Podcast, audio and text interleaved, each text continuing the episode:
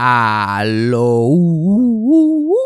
Bienvenidos a este episodio de Eso fue Sarcasmo. Estoy medio encojonadito en este episodio. Como que lo grabé hace par de días atrás y ahora escuchándolo yo estoy como like, wow. Se llevaron, dos o tres se llevaron sus palos. Didi Romero y Macetaminofen se llevaron su insultadita. Que las cosas han estado intensas estos últimos días y es un poquito inevitable estar encojonado con dos o tres. So, solté por ahí para abajo, me desahogué, me siento mucho mejor. Espero que ustedes disfruten este episodio como yo me disfruté este, gritándolo al micrófono. Además de mandarle fuego a dos o tres este, influencers ridículos. Hablamos de todo lo que ha estado pasando esta semana con las protestas y del movimiento de Black Lives Matter. Y le dedicamos las gotitas del saber, una de las comediantes más importantes de Estados Unidos, que ha sido un poquito olvidada eh, por razones obvias. En Estados Unidos le gusta como que blanquear un poquito la historia, no le gusta mencionar a alguna de las personas negras que han estado en el centro. Y eso no solamente incluye en la historia de Estados Unidos, pero en la historia de la arte y en este caso en la historia de la comedia. So, hablamos de esta comediante que se llama este, Jackie Moms Mabley.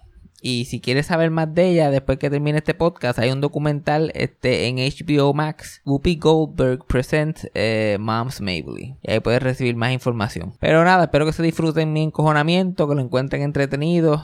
Por hubo un momento que sentí que se me fue la mano con Didi, pero ahorita estaba viendo sus stories en Instagram y dije, like, en verdad, poco le dije. Poco le dije. So nada, play the thing. Eso fue sarcasmo.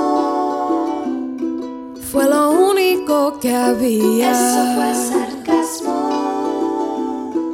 Lo escucho todos los días. Eso fue sarcasmo. En el trabajo tú tranquilo. Eso fue sarcasmo. Con Fabián Castillo. Vengo encendido y vengo con un montón de cosas. Suerte que esto es con audio, porque si no vendría con las gafas puestas como la comáis. Vengo con descarga, vengo con mucha cosa intensa. Bueno, so- so, vamos a empezar. La semana, esta semana no ha sido fácil para nadie en este país, ni en Estados Unidos, ni en ningún sitio. Ni para mí, sabes que yo lo, yo, yo lo cojo a pecho rápido. Sí. Yo rápido sale el machetero en mí, el Filiberto Ojeda. Bueno, sabrán que no he hablado con mi madre esta semana. Yo no sé cuándo se vuelva a pasar. Yo fui, fui a Río Caña y no vi a mi madre. Mi tío y yo fuimos a Río Caña y dijimos, mira, no, no estamos para esto, ya tú sabes lo que pasó en Thanksgiving. Y entonces nosotros, hace tiempo que habíamos dicho, ah, vamos a ir para allá, vamos a dar una vuelta, por- porque no lo hemos visto hace tiempo un- una reunión familiar con distanciamiento social. Pero viene y esto de Black Lives Matter y este George Floyd y toda esta serie de eventos empiezan a pasar. Que el día antes yo estaba como que deberíamos hacer esto de verdad, porque este como que no es el momento, voy para allá. Fuimos y lo que hicimos fue, fuimos, fuimos allí a Geocaña, le dimos la vuelta al barrio caminando. La gente que ni nos conocía, la gente de Geocaña no habían visto gente en años. Yo tan, like, ¿qué carajo son esa gente que van por ahí? Le dimos la vuelta, después fuimos a ver a mi abuela y visitamos a mi abuela Milagro un ratito y nos fuimos para el carajo. Like bandits in the night. Mi mamá se vino a enterar cuando lo vio en Instagram al otro día. Yo creo que esa fue la última vez que hablé con ella, que ella estaba como que, ay, este, ¿dónde tú estás? ¿En casa de, de Milagro o de Socojo? Y yo, yo estoy en mi casa ya. Yo estoy acá. Eso, eso pasará otro día. O, o esto no va, eso no va a pasar todavía, ¿ok? Porque es que la última vez con Ricky renuncia, eso se puso intenso Ajá. puse demasiado intenso. Yo no, yo no estoy para eso. O sea, ahora con estos eventos que están pasando en las redes sociales, están diciendo, mira, habla con tu familia, explícale sobre estas cosas, oriéntalo, no tengan miedo de discutir con ellos. Ya, mira, ya yo estoy cansado. Bueno, no, gracias. Ya yo estoy cansado, been there, done that, ya yo lo he intentado. Yo quiero un poquito de paz emocional.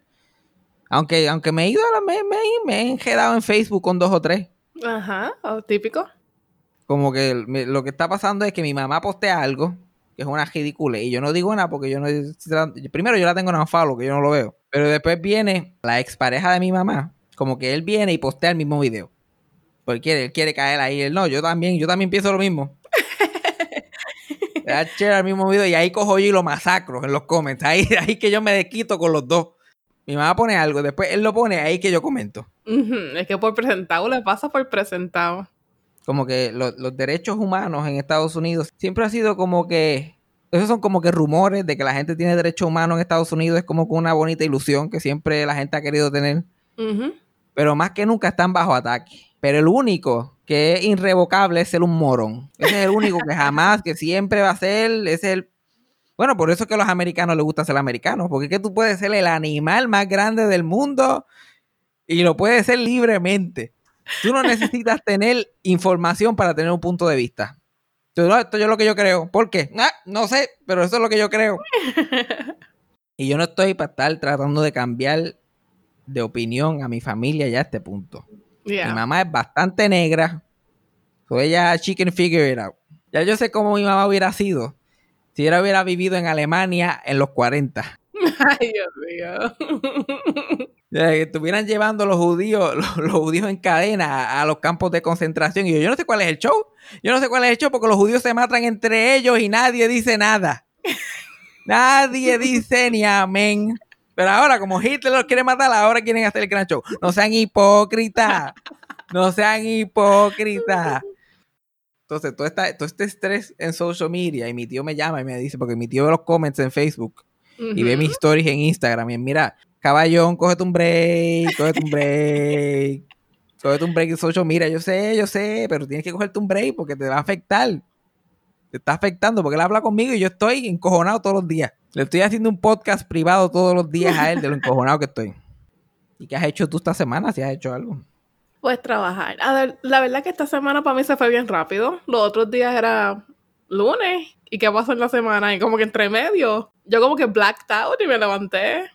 La mente tuya es el post ese que todo el mundo se tiró el martes pasado. Negro, completo. Porque para mí, para mí esta, esta semana dura como tres meses. Ahora, ahora mismo, antes de, antes de grabar este podcast, yo sentía, yo ahí, ¿cuándo fue la última vez que yo grabé podcast? Yo sentía que yo había estado de vacaciones. La última vez que grabé fue una semana, siete días. Esos siete días a mí se me fueron eternos. No, para mí no. Y es porque, porque yo estoy tan conectado a todo lo que está pasando que es que me drena. Para mí pasan años, cada día pasan años. Sí, sí. Black Lives Matter y todas estas cosas. Y, y la gente, la- hay que sa- salen los morones a pasear, a negar el racismo, que si el racismo no existe. Ahora en Puerto Rico todos somos de una raza aparentemente. No, ahora sí aceptan que son negros. Ahora. ahora. Donde es que, que Puerto Rico siempre es el Hannah Montana. Puerto Rico es el Hannah Montana del estatus, porque es, Puerto Rico es el Estado libre asociado. Puerto Rico es Estado, ¿ok? Es. Tiene su nombre, Estado libre y asociado. Cogieron las tres cosas que todo el mundo quería. ¿Qué tú quieres? Yo quiero ser Estado. Ok, chévere, vamos a apuntarlo ahí. ¿Tú qué quieres ser? Pues fíjate, yo quisiera ser libre. Ok, vamos a ponerlo por ahí en el maybe pile. ¿Y tú? Pues fíjate, yo no quisiera ser ni Estado ni libre, pero me gustaría tener alguna aso- asociación con Estados Unidos, tú sabes. Y ahí Luis, Luis- Luis Muñoz Marín escribió esas tres cosas y las miró. Y yo, lo tengo. Le quedó cabrón. Y le quedó cabrón. ¿Qué, cosa es? Pues el Estado Libre Asociado. Este es el, el rebrand. Yo me imagino esa, esa reunión. Rebranding la colonia. Y todo el mundo con sus ideas y sus cosas. chacho, y llegó Luis Muñoz Marín con una. Él sabía que se la había comido. Tengo las tres cosas. Esto va a durar, esto va a durar hasta que el mundo se acabe. ¿Qué cosa tiene? El Estado Libre Asociado. Tenemos eso, somos Hannah Montana ahí en ese aspecto. Y también racialmente somos Hannah Montana. Aquí en el último censo todo era, todo era en blanco. Ujú. Todos. Porque, porque la gente tan bruta y tienen tan metido en la mente que ser negro es malo. Ujú. Que yo sé que la gente, y pasa como que, ay, no, sí, pero como tú eres negrita, yo, no, no, pues fíjate, yo soy como café con leche, yo soy como café con leche, yo soy como que trigueñita. No, no, no, pero yo no soy, yo soy negra. yo Negra. No, no, no. Morenita. Morenita, tú sabes. No, pero yo soy bien aperfiladita. O sea, yo no, yo, o sea, yo seré. Y nadie es negro, nadie. Y ahora todo el mundo es negro. Todo el mundo es negro, todo el mundo tiene que te quiere tener opiniones sobre lo que está pasando. Like, el punto principal es escuchar. Es Ujú. escuchar qué está diciendo la gente, qué es lo que está pasando, pero todo el mundo es un cabrón experto ahora en lo que pasa allá en Estados Unidos. Y el, el problema racial, especialmente allá, es tan complicado y tan complejo y así. y esto, es, esto es- nunca ha dejado de ser parte del diario vivir de, de estas personas desde que bajaron los esclavos en, ese, en esos barcos. Like, ser negro nunca ha dejado de ser como que un problema para ellos. Sí, sí. Pero la gente quiere negar eso. Y se encojonan como la forma de protestar, como eh, aquí que la gente, la gente, ay, así no se protesta. Ay, que si rompiendo cristales, que si y gente que no tiene ni dónde caerse muerto. Porque si fuera que tuvieran una tienda allí en Washington. Mira, cabrón, tú no tienes, tú cogiendo cupones en tu casa todo el día y, y preocupado por, por, por pequeños comerciantes, pequeños y medianos comerciantes. Es que joder, no, porque es que los patrimonios nacionales. Ese es el problema. Los patrimonios nacionales fueron construidos por esclavos en tierras robadas a los indígenas. Y cuando ya tú empiezas así de mal, cuando ya tú empezaste cagándola tan cabronamente y quieres seguir en ese mismo camino. Ay, no, no, que le peguen fuego, eso es lo mejor que pueden hacer. Vamos a empezar de cero, péguenle en fuego a todo y empezamos de cero. Todo el mundo está even. Porque tú no puedes decirle igualdad con, con esa sombra en, en la historia. Like, tu país fue fundado tan hipócritamente por un chojo de dos o tres hombres blancos que dijeron todos los hombres fueron criados iguales. Menos, menos los indígenas, menos los negros y menos las mujeres. Por todos los demás. Todos los demás, todos los demás, no. Y no solamente eso, la constitución originalmente era solamente, todos los hombres eran creados igual y los hombres se referían a hombres blancos que eran dueños de propiedad, significando hombres blancos que tenían dinero. Y eh, al sol de hoy, eso es lo que estamos viviendo. Pero todavía la gente lo defiende. Gente que el sistema le ha fallado 1500 veces, que se han matado trabajando toda la vida y no tienen nada. Pero defendiendo el cabrón puto sistema. Y no se, no se sientan a considerar los racistas que han sido ellos, los racistas que han sido hacia ellos. Como que no, no tienen ninguna instros... ¿Cómo se dice esa palabra? Introspección, instro... Ah, Entre los perdí. dos, entre los dos la sacamos. Perdí. Introspección, introspección. Tú sabes, la gente sabe lo que queremos decir. Porque yo, yo estoy seguro que algo racista, en algún momento yo he juzgado a alguien solamente por cómo se ve. Uf, Claro, todos lo hemos hecho, todos. Lo primero que hay que hacer es reconocer ese hecho y trabajar con él. Pero la gente no quiere estar incómoda, eso es lo mismo. La gente no quiere, la gente no quiere que protesten. Y dicen, así no se protesta. Porque ellos quieren que la gente proteste de una forma que ellos puedan ignorar. Ajá. Pero no, así no se protesta porque, tú sabes, me estás bloqueando el Uber Eats y, tú sabes, es un problemita. Martin Luther King aparentemente era el hombre más pacífico del mundo. Ahora, to- ahora to- toda, la, toda la gente que hubieran odiado a Martin Luther King, ahora están coteándolo. No, Martin Luther King no quería eso, Martin Luther King era pacífico. Ajá, pero ¿qué hicieron? Lo asesinaron en el 68 y en el mismo 68 él fue votado como la persona más odiada en Estados Unidos. Él era el comunista, el que lle- lle- llegaba y la policía le caía palo a toda la gente que estaba protestando con él, pacíficamente o no, la policía le caía palo. Suena familiar, suena como que algo que, que- que yo he visto por ahí en otros sitios, independientemente si eran pacíficos o no. Él era tan pacífico, pero lo metían preso. ¿Y quién lo metía preso por, por protestar? La policía. La policía que ahora todo el mundo defiende tanto. Que a la gente le, en- aparentemente también la gente le encanta. Hay gente que le encanta la policía de momento. A mí la policía a mí no me ha hecho nada. A mí no me ha ayudado en lo más mínimo en 26 años que voy a cumplir ahora en julio de vida. Y cuando los he necesitado, han ayudado. So, Jamás en la vida, jamás. Yo, te- yo he peleado con deambulantes eh, que tienen cuchillas mientras llamo a la policía y me enganchan el teléfono mientras estoy esperando. Y lo deshumanizante que es que la gente tenga una percepción de ti solamente por cómo tú te ves. Yo me acuerdo que hace ya cinco años atrás, yo este, conseguí boletos para ir a uno de los últimos programas de David Letterman antes que se retirara. Conseguí taquilla, como que él se retiraba el 20 de mayo, era su último programa. Yo conseguí taquillas para el programa del 9 de mayo. Mm. Eso era ahí al ladito. Estaban los últimos shows. Y conseguí taquilla. Eso fue un lunes. Yo había aplicado online hace, hace casi ya un año. Se me había hasta olvidado. Un lunes me llaman. Me hacen preguntas sobre el show. Como que ellos no le dan la taquilla a cualquiera que la solicitó ya. Tra- Tras que te llaman, tú tienes que contestar preguntas de trivia sobre el show para que poder ir. Ajá. Contesté las preguntas bien. Me gané las taquillas. Me llamaron el lunes. Ah, ok, el show lo vamos a grabar el jueves. Yo tenía que estar en Nueva York el jueves. Yo sin tener ninguna idea de qué carajo iba a pasar. Rápido formé un escándalo, llamé a mi mamá, mi mamá fue cogiendo donde mi abuela, conseguí rápido, mi mamá hace que las cosas sucedan. Ajá. Cuando vine a ver pan, ya yo estaba montándome un avión y fui, lle- llegué el mismo jueves al show. Y yo estoy solo porque solamente es una taquilla, yo llegué solo, me paro en, en la fila al frente del teatro, allí mismo en Broadway, en el mismo medio de Times Square, está, está el teatro, el Ed Sullivan Theater, donde, donde grababan el show. Y yo pues tengo esta cara y tengo este cuerpo, este aspecto medio... Me acuerdo que fui a comprar un hot dog, un cajito de hot dog y un, y un hombre que parecía ser como de un país árabe. Me dice, ¿de dónde tú eres? Y yo, de Puerto Rico. Y él, no, no, en serio, ¿de dónde tú eres?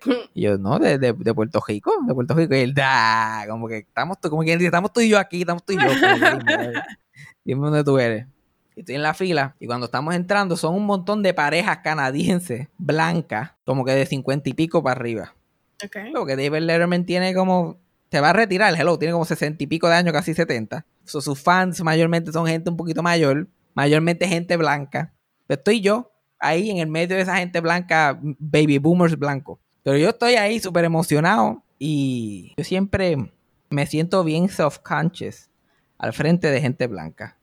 Y cuando estoy en Estados Unidos, porque siento esa tensión de que ellos me están viendo de una forma que yo no me veo. Entonces ya yo estoy como que nervioso de por sí. Y cuando estamos entrando y están cortando los boletos, todo el mundo lo dejan entrar. Cuando entro yo, me detienen y me paran en una pared y me chequean los bolsillos y me ponen un pejo a huelerme. Oh my God. Y yo como que, oh, ya, lo sabía. Yo no, estoy sorprendido, pero a la misma vez lo sabía. Y el tipo me, me pone el pejo encima y me huele. Y ya yo estoy como que, oh, este tipo piensa que yo vine aquí a, a matar a todo el mundo. Lo, irónico es que yo tuve que viajar desde Puerto Rico, contestar preguntas así de, trivia sobre el show. Y el show no estaba ni buqueado completo, las que sobraban taquillas todavía para ese mismo show. Y se las estaban regalando a la gente que pasaba. Y obviamente se los regalaban a gente blanca mayor que decían, mira, ¿te gusta David Letterman? Y "Pues fíjate, yo lo veía en los 80, dale, entra por aquí. Y mientras a mí me estaban haciendo eso, haciéndome esa inspección, yo me sabía hasta el nombre del guardia de seguridad que lo estaba haciendo. Porque ese guardia sal- a veces salía en beats y cosas y David Letterman lo llamaba por su nombre. Yo era tan así de fan de este fucking show. Y no me atrevía ni decírselo porque como también tengo un acento me- y me- ya me siento que me tienen bajo la mirilla, me pongo más nervioso todavía. Ajá. Se convirtieron esa experiencia, como que se puso, de momento no fue tan buena la experiencia como yo quería que fuera. Ahora imagínate vivir eso, vivir una experiencia similar o peor constantemente. Exacto, toda la vida prácticamente. ¿Tú has tenido alguna experiencia así que, que te acuerdes?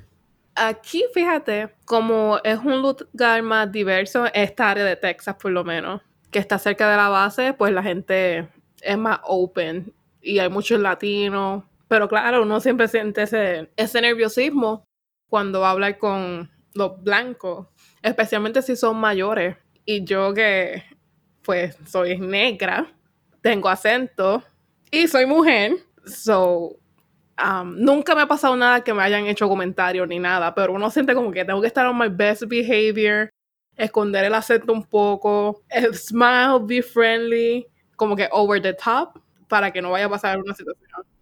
Ah, uno tiene que estar representando de momento. Uno se convierte en el representante de, de- de cómo uno se ve, de, de dónde uno es. Exacto, es como Miss Universe de Puerto Rico, tengo que estar on my best behavior. Pero aparte de, de todo esto, de aparte de todo este racismo y, y todo esto que se está protestando por allá, que ojalá que sigan protestando y baratando todo y que le quiten los chavos a la policía, que es una pérdida de tiempo. Los policías han demostrado, más allá de toda duda, lo basura que son. Y eso de que no todos los policías son malos. Si tú eres policía y tú no has renunciado a este punto, Eres malo. tú no vales nada. Yo voy a, si yo me hago, pues vamos a suponer que yo tengo el sueño de ser policía. Yo me vivo, me puse a ver a Magnum PI desde que era chiquito y yo quería ser Tom Selleck y yo, ah, olvídate, y yo quiero salvar el mundo. Me meto a la policía. Veo una sola de las cosas que yo he visto en la última semana. Yo digo, mira, esto no es para mí. Yo mejor me voy a limpiar, qué sé yo, limpiar una escuela, a estacionar gente en un parking, a hacer cualquier otra mierda. Que ser cómplice de esto.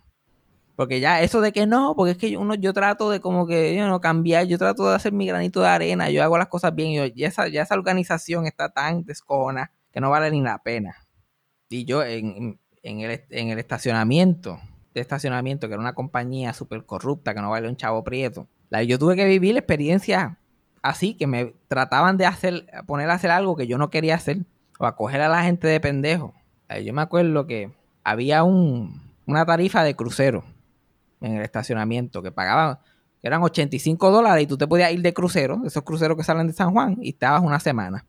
Pero tenías que pagarlo por adelantado. Cuando te ibas, antes de irte del crucero, tú pagabas los 85 dólares y te ibas en el crucero. Primero que no había letrero que indicara esto. No había ningún letrero que decía crucero 85 dólares ni nada por el estilo. Y a nosotros se nos decía, mira, si tú ves a alguien que va a salir de crucero y no te pregunta nada, ni te dice que va a pagar, ni que tú lo dejas que se vaya. Y cuando llegue, tú lo clavas cobrándole por hora por una semana. Esa era la gran misión de nosotros. Que, porque tú sabes, vamos a suponer, un familiar tuyo va de crucero, oye, ¿dónde dejaste el cajo? Ah, 85 pesos, bien bueno, y te dice eso nada más, tú vienes, lo estacionas, te vas, cuando miras para atrás vas a pagar y estar por hora, por 7 días salía en 190 y pico de pesos. Y eso era lo que esa gente querían hacer.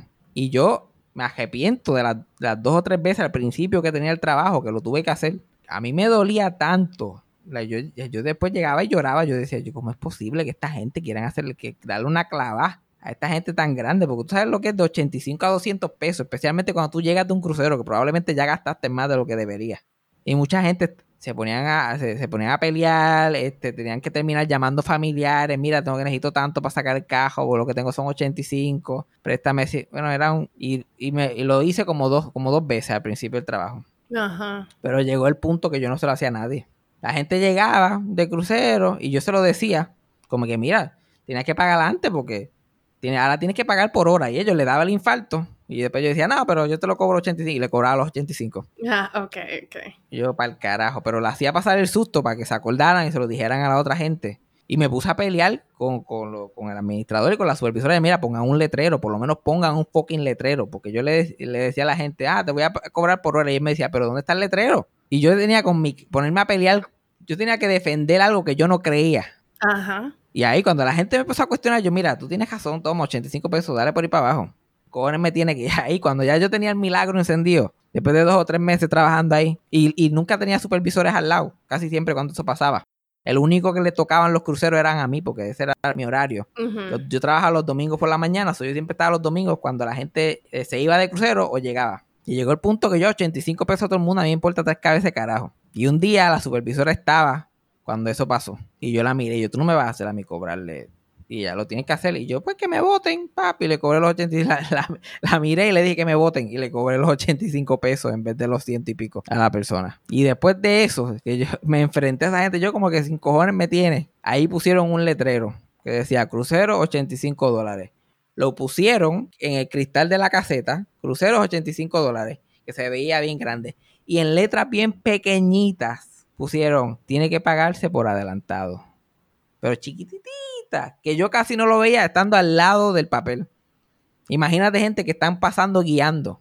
Así que te podrás imaginar que yo continué cobrándole los 85 nada más a la gente.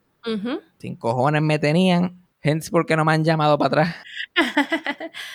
Sí, porque yo, yo siempre, el, el consejo que yo siempre di aquí de ser empleado, que no seas el peor empleado, este es como que seas el penúltimo, por ahí. Pues eso funciona la mayoría de las veces, pero cuando hay una pandemia, pues eso no funciona. Pues se fue, la- se fue el peor empleado, se fue otro empleado más, y después, uf, por ahí mismo me fui yo la- una semana después. So, si tú no eras el peor empleado, ¿qué hacía el peor empleado? Porque para mí tú suenas como que the worst of the worst. El peor empleado se buscaba, buscaba problemas con todos los demás empleados, hacía bochinches, choteaba a la gente, faltaba todo el tiempo, mucho más que yo, así.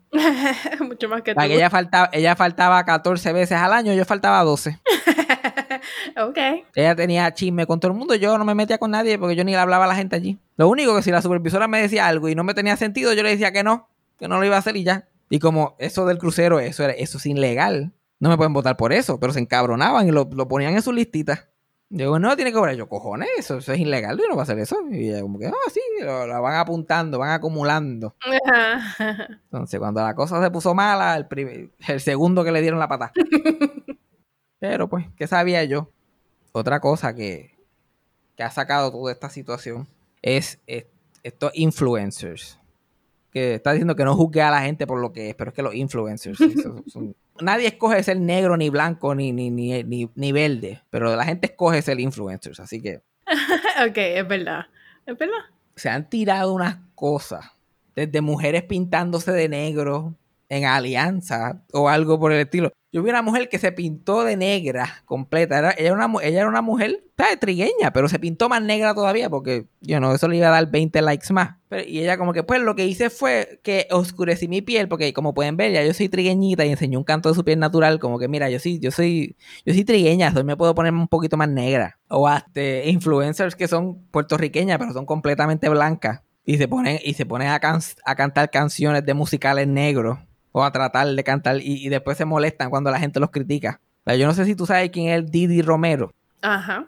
A ella, viendo toda la, la situación que estaba pasando y la intensidad de este momento en la historia, decidió que ella iba a, a sanar a una nación cantando una canción de The Color Purple en su Instagram, porque eso es lo que la gente estaba buscando. By the way, después de decir, de- después de no haber dicho absolutamente nada sobre el asunto la mayoría de la semana. De momento ya simplemente tiró un anuncio, me voy a tirar The Color Purple, lo dijo como que voy a cantar The Color Purple mañana, like a ese punto, voy a hacer, eh, hizo un anuncio sobre lo que iba a hacer al otro día. Y obviamente en Twitter la cogieron y la clavaron. Mm, muy bien. La pelaron bien pelada, porque era una ridícula y por ahí para abajo. Y al otro día ella se tiró un video llorando en Instagram. Y yo, ahí me- así fue como empezó el video. Ayer yo estuve todo el día trabajando en un video que yo iba a cantar una canción de un musical que se llama The Color Purple. Y yo como que, wow, qué, qué sufri- qué sufrimiento. La igual está diciendo, like, yo ayer yo estaba, o sea, yo estaba dándolo todo, yo lo estaba dando todo por Black Lives Matter. Y así que ustedes me tratan a mí. Yo lo estaba dando todo aquí, pero no lo voy a poner. Entonces no, no, no dice nada de la controversia realmente. No lo voy a poner porque pues como hay tanta negatividad y el que es racismo. Y o sea, si ella hubiera, es- ella hubiera hecho eso para su final de clase de actuación, saca una C. sé. Porque es una lloradita, pero es buena, pero tampoco es muy buena. Es como que está ahí, ahí. Y el video dura como 10 minutos y no dice nada, no dice, en- realmente no dice nada, que el racismo es malo, que no se pueden ver colores, que todos somos iguales. Y yo, ay, vamos a cantar, porque en vez, mejor de cantar este The Color Purple, ¿por qué no cantas Kumbaya en Color a Day? Cántate la canción del Puma, agárrense de las manos, cántate algo, cántate algo por lo menos tenga un poquito más de sentido lo que estás diciendo. Lo quieren poner todo a la negatividad y a los haters y a la gente la está atacando. Primero, esto no se trata de ti. Yo no sé quién te invitó a la fiesta, primero que nada. La que están matando gente por un tubi siete llaves, simplemente por ser negro. Gente que, se, que nosotros le estamos pagando, estamos, le estamos pagando para que maten gente. La gente que está protestando le están metiendo en la cara, hasta dentro del pelo por protestar. Los están encerrando en esquinas para que para la hora del toque de queda empezar a disparar a tocojón las balas esas de goma en la, en la frente. Ya gente ha, perdido hasta ojos y todo. Y esta cabrona está llorando porque no la dejaron cantar The Color Purple. De mi hija, reconócete. ¿A quién carajo le importa? Cógete un fucking break. Tú no eras la- el enemigo del Estado. Pero como, no pueden estar una semana sin llamar la fucking atención, cógete un fucking break, mija. Si no quieres decir nada, mira, cógete un fucking break de las redes sociales. Está bien, a lo mejor la gente diga, ah, diablo, no dijo nada, pero eso, eso es un poquito menos malo que estar ahí cantando fucking The, Color Purple como si a la gente le importara. Sí. Y entonces todo lo achacan a, a, a que si la cultura del cancel culture, que si la negatividad, los influencers y los comediantes y los artistas y cualquier persona que se para al frente de un micrófono tienen que aprender, igual que con estas protestas, la gente que, que, que están viendo estas protestas suceder, tienen que aprender a escuchar, tienen que aprender a escuchar. No todo lo que te están criticando es malo.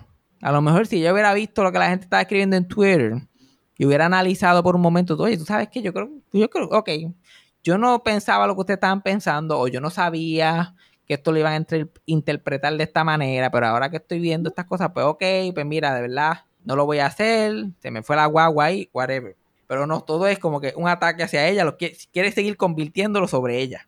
Sí, como si fuera personal. Es personal, la gente me odia, como que, wow, yo aquí tratando de salvar el mundo y hostia, así que ustedes me tratan a mí. A mí ya eso me tiene cansado, la, la, esta idea de que como que ay, el cancel culture es malo. Sí, la gente a veces, la gente a veces protesta por estupideces. A veces tú ves el Twitter y es como ahora los otros días Jimmy Fallon hizo un sketch en blackface hace como 20 años. ¿A quién carajo le importa? Exacto. Que han pasado 20 años. Obviamente no lo está haciendo ahora. Obviamente él sabe que, que es malo ahora. A lo mejor en el momento no lo consideraba malo, pero el tiempo ha pasado. Desde entonces, bastantes décadas han pasado desde entonces. Pero también hay que escuchar lo que la gente dice. Es como, eh, ¿tú sabes quién es el de siempre el lunes? El Macetaminofen. Él, él, él estuvo en lo de 12 corazones cuando yo lo hice con, con Flighteta. Él fue el co-host. Ajá, ok. Ese, ese muchacho, pues él tiene un podcast y es un escritor y, y está súper pegado también. Los otros días, se me, antes de que todo esto empezara, se metió un revolú por una estupidez. El podcast, su- la esposa de él que trabaja en el podcast también que ellos hacen, trabaja para la Cámara de Representantes, para el Facebook, para el social media la Cámara de Representantes y por acci- accidentalmente posteó el link del podcast con la descripción en la página de la Cámara de Representantes de Puerto Rico. Ah, ajá, tú me enseñaste. Ajá, y fue súper gracioso y todo el mundo se lo gozó todo, yo me lo gocé todo, todo el mundo se lo gozó todo. Y él le tuvo que le dolió el culo toda la semana, defendiéndose y tuiteando cosas y, y- y lloriqueando. Es como que el podcast de él se basa en burlarse de los papelones de Puerto Rico semanalmente. Ajá. Pues coño, si tú, si tú fuiste el papelón de Puerto Rico esta semana, pues quédate callado. No es el gran crimen, no es el gran crimen. A mí me llegan a coger, porque ellos pues critican a la gente y a los políticos y ahora resulta que su esposa trabaja para estos políticos. Mira que se joda. Hubiera sido yo que me cogen una pendeja así. Yo empiezo el podcast. Yo, mira, pues cabrones, aquí ninguno de ustedes me da un chavo. Vamos a empezar por ahí. Walmart es una corporación eh, malvada, pero yo veo a todo el mundo trabajando en él y comprando. Así que no me jodan a mí. Todos ustedes odian a su jefe. No me vengan a mí a hablar mierda porque la esposa mía trabaja ahí. Porque este podcast nosotros no cobramos nada. O si no te burlas de lo que está, de lo que pasó y como que diablo, yo lo vi, yo dije, me jodí. Pero no se quieren poner, se hacen, se ha- empiezan a hablar al frente de un micrófono. A la gente le gusta lo que hacen y de momento se creen que están arriba de la gente. Se creen que son especiales. Ay, yo, no hago papelones, ustedes son ustedes. Yo me puedo burlar de todo el mundo y de todo lo que pasa, pero cuando me toca a mí, no lo puedo aguantar. Y eso te quita este, credibilidad como alguien que critica a la gente. Exacto, sí, sí. Entonces tú estás, tú estás criticando a la gente bajo la premisa de que tú eres mejor que ellos, cabrón. Esa es la verdad del asunto, porque déjame decirte, es very unappealing. Entonces, cuando eh, él se puso a lloriquear por esa mierda y siguió, este, lo que hizo fue, siguió este, dando la atención. Ujú. Él seguía tratando de defender algo que no era ni para tanto, pero él defendiendo Ajá. y picado y, y ahí con el culo doliéndole toda la semana. Entonces la gente siguió jodiendo y empezaron a sacarle todos los tweets racistas que él tira Ay, Dios mío. todos los tweets racistas que tiran, que están disfrazados bajo esto de, ah, el humor negro, que si los chistes. Y los tweets son como que, ah, vete a bañar negra sucia. Por alguna razón el cabrón tiene una obsesión con los pezones negros. Uh, ok. Como que, ah, quieren mejorar la raza, pero se casan con mujeres con pezones negros. Ah, a mí me gustan las mujeres de pezones este rositas. Ah, que si, si, si tú, si tú tienes los pezones negros, pues ya sé por qué estás fracasando en la vida. ¿Qué? Cabrón, yo te lo juro, como hay como 40 tweets basados en pezones, en pezones negros. ¿Qué carajo? Entonces quieren defender eso. Como que, ah, que si the politically correct police, ah, que si el cancel culture. Cabrón, primero que nada, eso no da gracia. Estás haciendo, estás haciendo el mismo chiste constantemente que no es ni tan gracioso al principio. Pues Está bien, vamos a suponer que tú te tiras un tweet de pezones negros y, y- y está bien construido y qué sé yo, saca una carcaja a alguien. Pero cabrón, pero ese es uno de tus staples. Tu obsesión con pe- si los pezones son rositas o negros. Ya has tuiteado él 500 mil veces. Y entonces yo escucho con comediantes y comediantes compañeros míos que hacen stand-up por ahí, están eso, quejándose del cancel culture y de que y que no dejan que ellos digan lo que quieren decir y expresar sus ideas como si ellos fueran George Carlin, Dave Chappelle, como si fueran un genio cambiando el mundo, Ajá. como si ellos fueran los más grandes. Cabrón, tú eres un hack, cabrón, tú eres un hack. ¿Tú sabes lo que es un hack, Cassandra? En la comedia se le dice hack o hacking material a material que no es muy original y es más de lo mismo.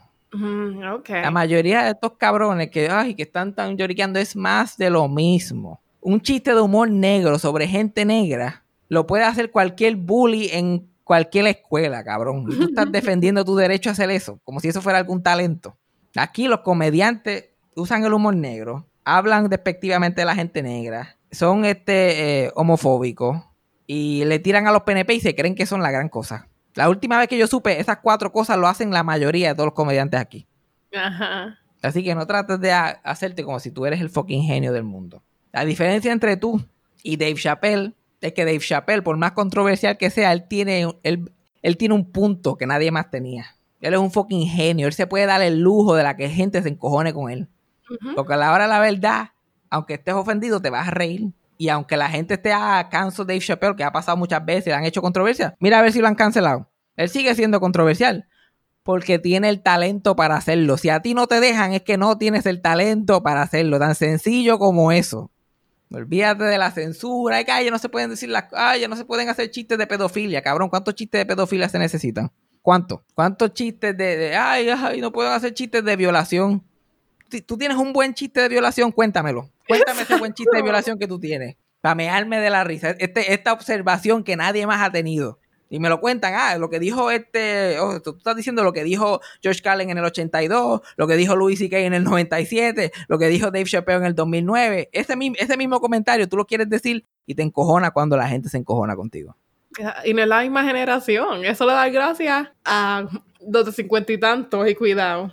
Sí, y si, y si es algo controversial, coño, ven con algo que de verdad, mira, que, que nos vuele la cabeza. Algo nuevo. Claro, yo quiero hablar de violar nenes y todo el mundo le ¡Ah! pero después vienes con un ángulo que nadie se esperaba y todo el mundo se queda como que, wow, de verdad que me tengo que reír porque es lo- la forma que este cabrón piensa es una cosa y tal, tal, tal. Pero tú me vienes a mí con la misma mierda de los últimos 40 años y te encojona cuando la gente no piensa que es gracioso. Vaya, hacen pa'l carajo. Y problema bien grande, como que hacen estas mierdas, se molestan cuando la gente les reclama de lo mierda que son y se van a la defensiva. No hay nada que se vea este, menos gracioso que un comediante a la defensiva. Si el chiste no dio gracia, no dio gracia y ya.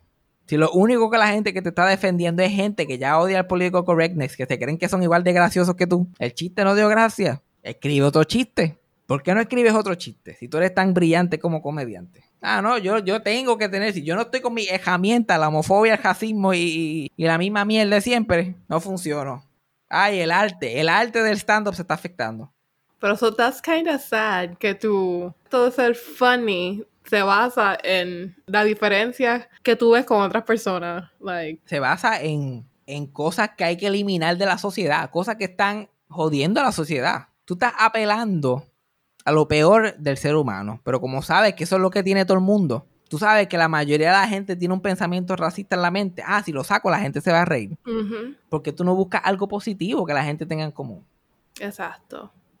Porque tú no buscas algo que de verdad sirva de algún tipo de ayuda al mundo. Entonces yo te puedo decir, coño, este tipo es brillante.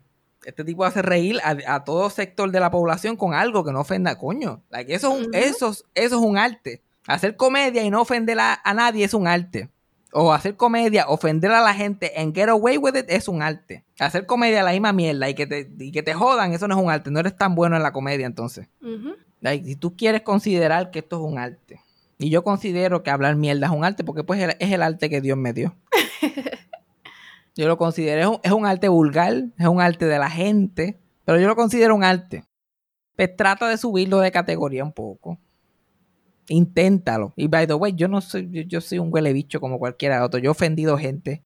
Yo he dicho muchísimas cosas que no dan gracia, como la mayoría de este podcast. Pero yo espero nunca verme en la posición de que me creo que soy mejor que otra gente. Porque si alguien me hace algún señalamiento, yo estoy like, ay, no, están atacando la comedia. Yo como que escucho lo que me están diciendo y digo, ah, mira, yo hice esto por tal y tal razón. Porque esas son las cosas, las cosas que uno dice tienen intención. Tú haces un comentario sobre pezones negros 90 mil veces. ¿Cuál es el propósito? Porque a algún punto deja de ser a la gente reír. Como que cabrón, una tipa que te- con pezones negros te rompió el corazón. Exacto. ¿Qué te ¿Cuál es el problema? ¿Cuál es el fucking problema? Las cosas tienen intención. Y si no tienen intención, no tienen propósito. No están haciendo nada. No van a hacer reír a nadie. Hablando de, de personas con pro- comediantes con propósito. Comediantes que saben hacer las cosas. Una de las cosas que hice para calmar toda esta tensión de estos días, me puse a revisitar a una mujer comediante que me gusta mucho, que se llama Moms Mabley. Maybe it's Mabley.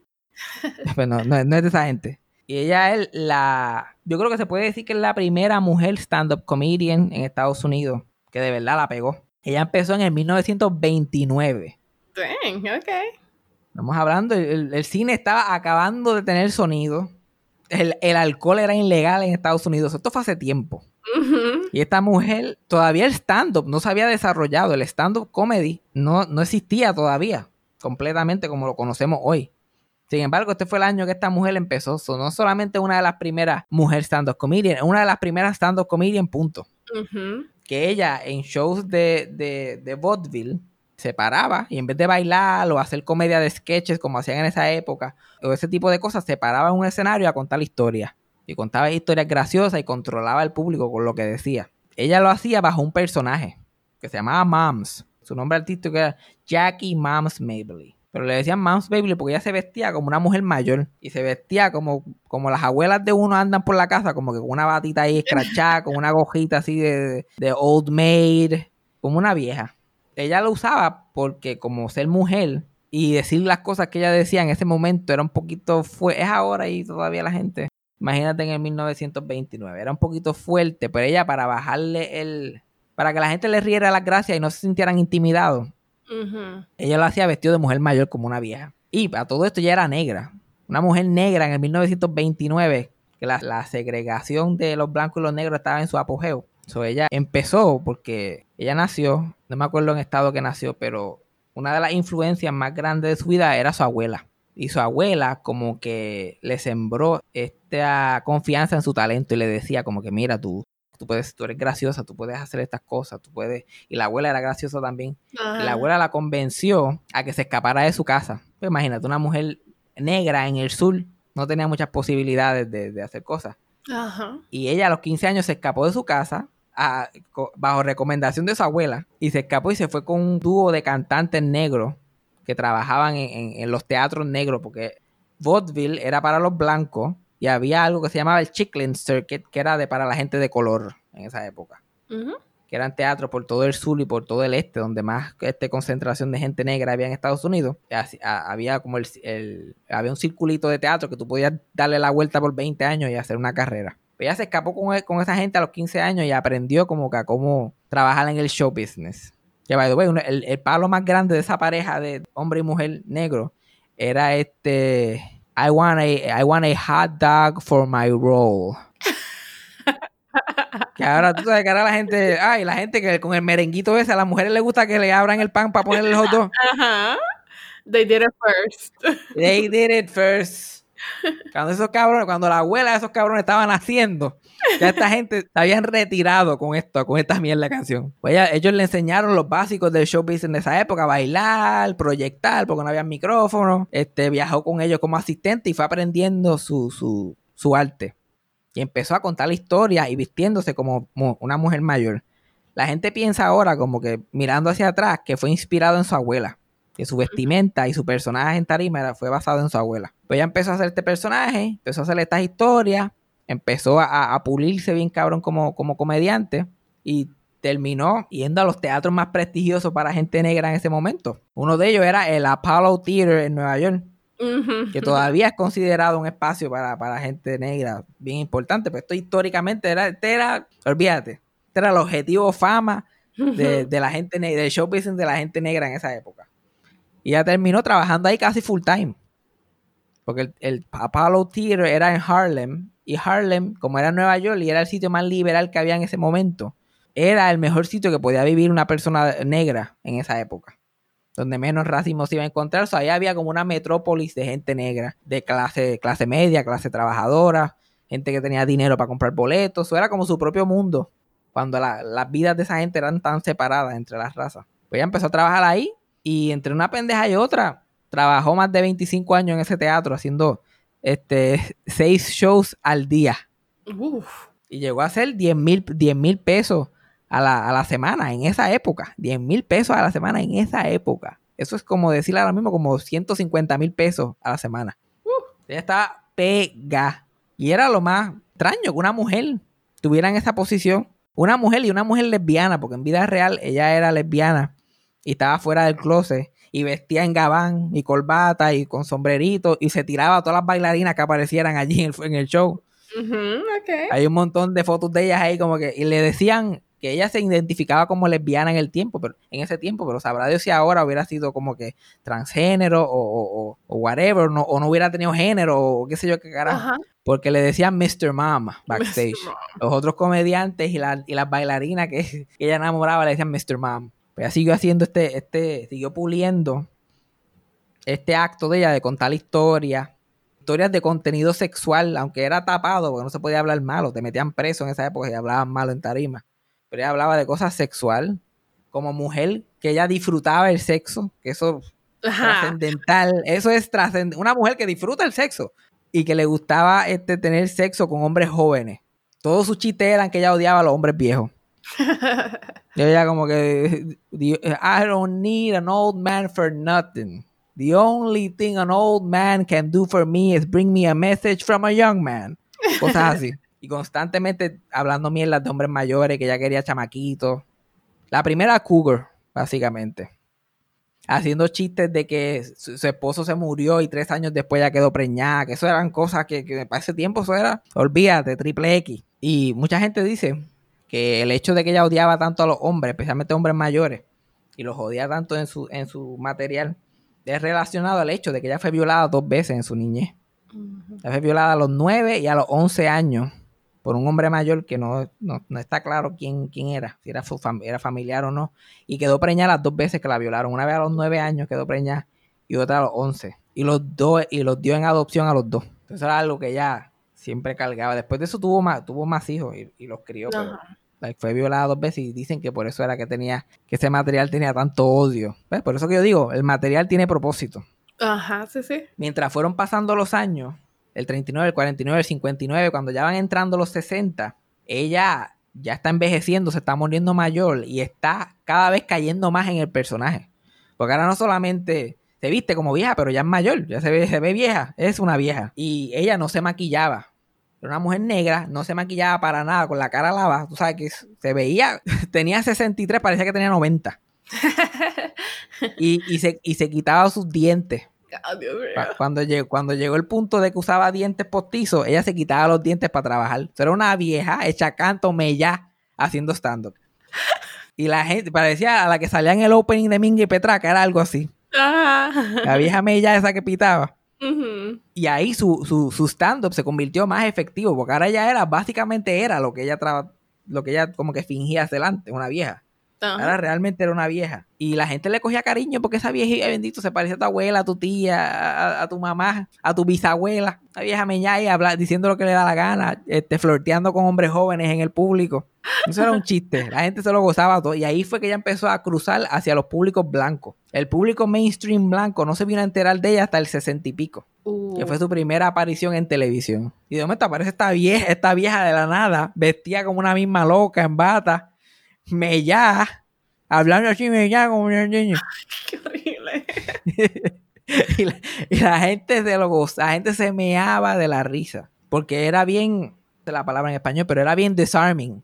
Como decían que venía una negra, yo como que vamos a ver cómo funciona. De momento llegaba esa vieja y, ¡eh! y la gente se lo gozaba todo y se meaba de la risa.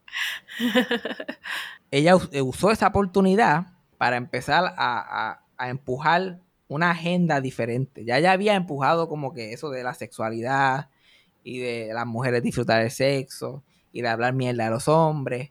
Y ya cuando empezó a encontrarse con público blanco, empezó a hablar sobre la- el Civil Rights Movement, que era lo que estaba empezando en los 60 con Martin Luther King y todo eso.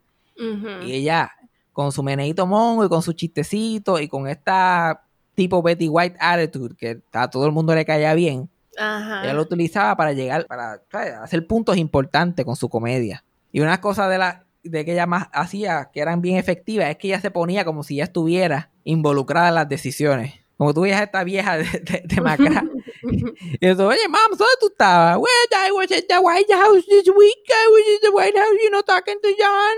John. Oh, John. Él le dice a John F. Kennedy, le dice John. Y la gente se lo goza todo porque es absurdo, para ellos es absurdo que una mujer negra y así de, y así de descojonada esté en la Casa Blanca.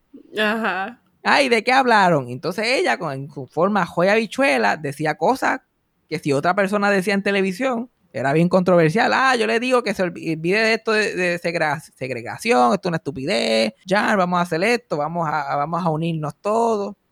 Mm. Y ella con su meneito mongo estaba logrando todas estas cosas. Los, los, los 60 siguen pasando y ella sigue rompiendo este, barreras. La gente, y la gente no se explica ni de dónde salió. La gente, había gente que hasta que se confundía. Decía, esto es una vieja de verdad, esto es una vieja de verdad que apareció randomly. La, la gente no podía creer que era un personaje porque se veía tan real. Ajá. La gente decía, no es posible que esta mujer se deje ver en cámara así de descojonada. Pero nadie sabe, y, ella nunca, nunca salió en entrevistas con su ropa vestida normal. O nunca, nunca fue entrevistada con, con su. like, ella era lesbiana, ella vivía con su, con su pareja, ella tenía un montón de hijos, tenía una vida normal. Hay dos o tres fotos de ella como que vestida casual, ya cuando era mayor, con dientes puestos y todo, pero nunca la entrevistaron de esa forma. Siempre era y ella ahí con, con su- con sus ojos bien grandes y con, eh, haci- haciéndose la, la más boba. Otra cosa que ella hacía es que ella hacía un show de stand-up todos los años para la cárcel de Sing Sing. Porque ya para ese tiempo es igual que está pasando ahora. La población, la población negra en las cárceles era 90%. Y mucha gente negra inocentemente estaba en la cárcel. Eso ella siempre estaba bien involucrada con confinados y, y- y cosas que tenían que ver con confinados. Ella llevaba shows gratis. Le llevaba sus comedy albums, su álbum de comedia que ella hacía, se los llevaba. Ya cuando al, al final de los 60, que la cosa se está poniendo bien intensa en el, en el movimiento del civil rights y, y- y están viviendo más o menos lo que estamos viviendo ahora, que si riots, que si des- descojones en todos lados, este, este, brutalidad policíaca, violencia. Matan a, a John F. Kennedy en el 62 y en el 68 matan a Martin Luther King y matan a Bobby Kennedy, como que a Martin Luther King en abril, a Bobby Kennedy en junio, es Ujú. uno detrás del otro. Y la esperanza se había perdido completamente. Ella, alguien escribió una canción sobre los eventos y ella, a tocojón, este, habló con esa persona para ya poder grabarla. Ella, que era comediante, quería grabar, quería cantar esa canción. Una canción que se llama este, Abraham, Martin and John. Hablando de tres personas que, que- que lucharon por los derechos de la gente negra y los, los tres tuvieron el mismo destino, que fueron asesinados. Y es una canción bien triste, ella la cantaba bien, este, con mucha emoción. Y viniendo de ella, que era alguien que ya la gente, la gente blanca y gente negra le tenía tanto cariño, pues era bien efectiva y se convirtió en un éxito de ese- del 69. Todavía al sol de hoy, ella es la persona mayor, la única persona mayor con un, con un éxito en el, el Billboard Top Chart, como que viva. Como ella fue, ella estaba número 2 en, en- en los Pop Charts en el 69, entre los Beatles y los Rolling Stones, a los 77, 78 años. Y todavía ese récord no ha sido este roto, porque la única gente mayor que salen en eso son cuando se mueren, que pegan otra vez y la gente empieza a escuchar su música. Ahí tenemos un ejemplo de alguien que usó las herramientas que tenía, lo que sabía hacer que era comedia y hablar bobería, para tratar de tener algún cambio en la sociedad. Y la gente no la tomaba en serio, pero ella lo hacía a propósito. Ella no quería que, que ella fuera el centro de la atención. El centro de la atención era el mensaje. El mensaje que ella le dejaba a la gente en su mente. Hay un chiste de ella que ya fue uno de los shows de esto de Late Night en los 60. Y uno de los presentadores le pregunta, oye, tú eres del sur, ¿verdad? You're from the south. Y él, yeah, from the south. Y, como que, ¿y cómo, que- cómo te trata la gente por allá cuando va? Ay, they love me over there. You know, what's the name of the horse that, you know, the, the, the cowboy has? Ahora mismo no me acuerdo, se me está olvidando el nombre del vaquero. Pero hay un vaquero en las películas que tenía un caballo.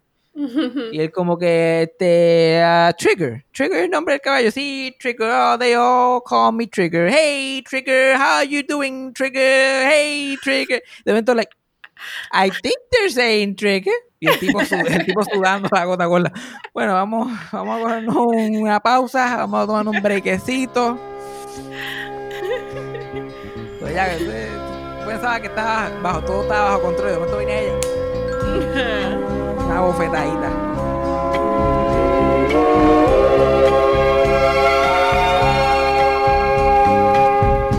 Has anybody here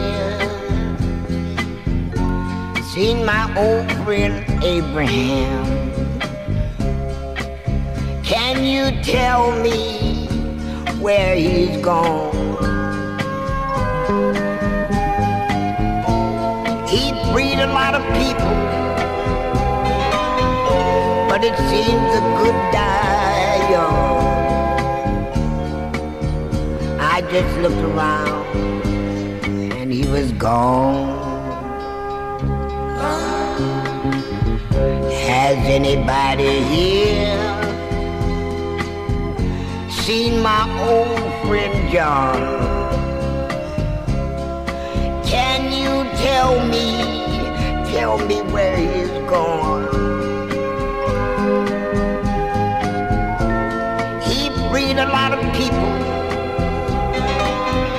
It seems the good die young.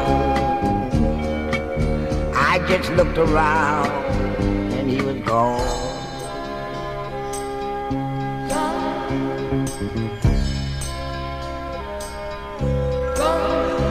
Has anybody here seen my old friend Martin Luther? Can you tell me, tell me where he's gone?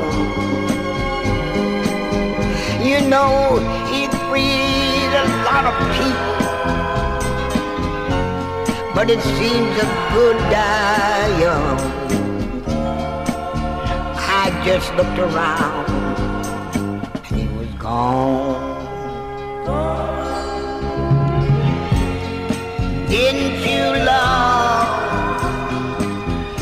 Things he stood for? Didn't they try to find some good for you and me? and we'll be free someday soon. Oh, it's got to be one day.